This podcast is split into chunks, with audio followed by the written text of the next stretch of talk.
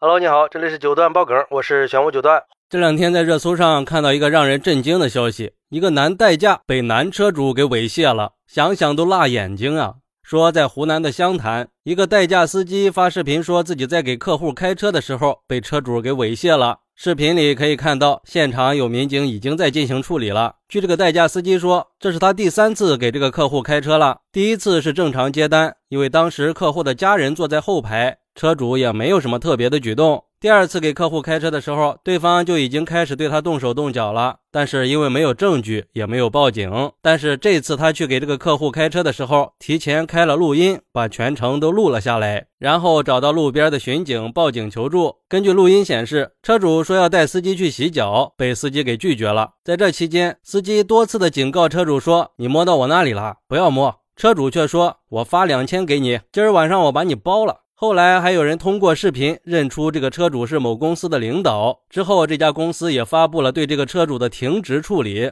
嚯，这个确实是够辣眼睛的哈，还真是世界之大无奇不有啊！对于这个事儿，有网友就说了：“哎呀，我的三观呀！看来不只是女孩子出门在外有危险呀，男孩子也要保护好自己。遇上这样的事情太让人恶心了。现在做个代驾都这么难了吗？”虽然都是男人，但是这样的事儿应该也还是违法的吧？男人也不能随便受到侵犯呀。不过还有网友质疑说，这个司机第二次就知道这个顾客会动手动脚的，第三次别接单就是了呀。很明显，这个司机是故意的，带有目的性，还提前录音，不得不让人猜想，他也许是故意接单，录了音好敲一笔，结果人家没同意才去报的警。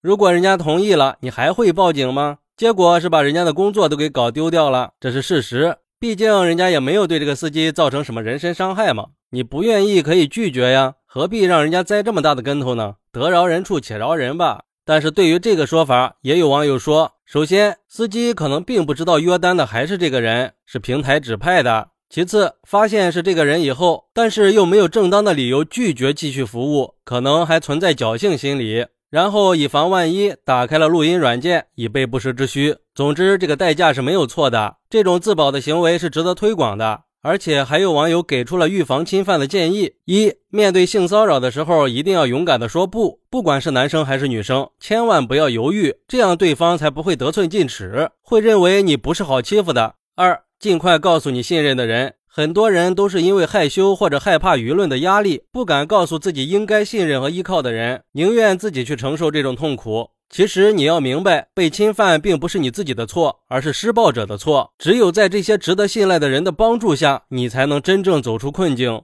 三要懂得用法律来维护自己的权益，大胆的揭发这些罪行，用法律武器来保护自己。四不和异性在过于私密的环境里单独相处，尽可能的晚上不在外面时间太长，或者单独出行，克制自己的好奇心和侥幸心理，减少冒险的行为。五，如果不幸已经受到伤害了，一定要学会保护证据，比如说不要洗澡，保留对方的毛发呀、分泌物呀、血液呀这些现场遗留的东西。还有就是可以保留录音、视频这些，之后也要尽快去医院做检查，及时的进行心理咨询和心理治疗，避免留下精神创伤。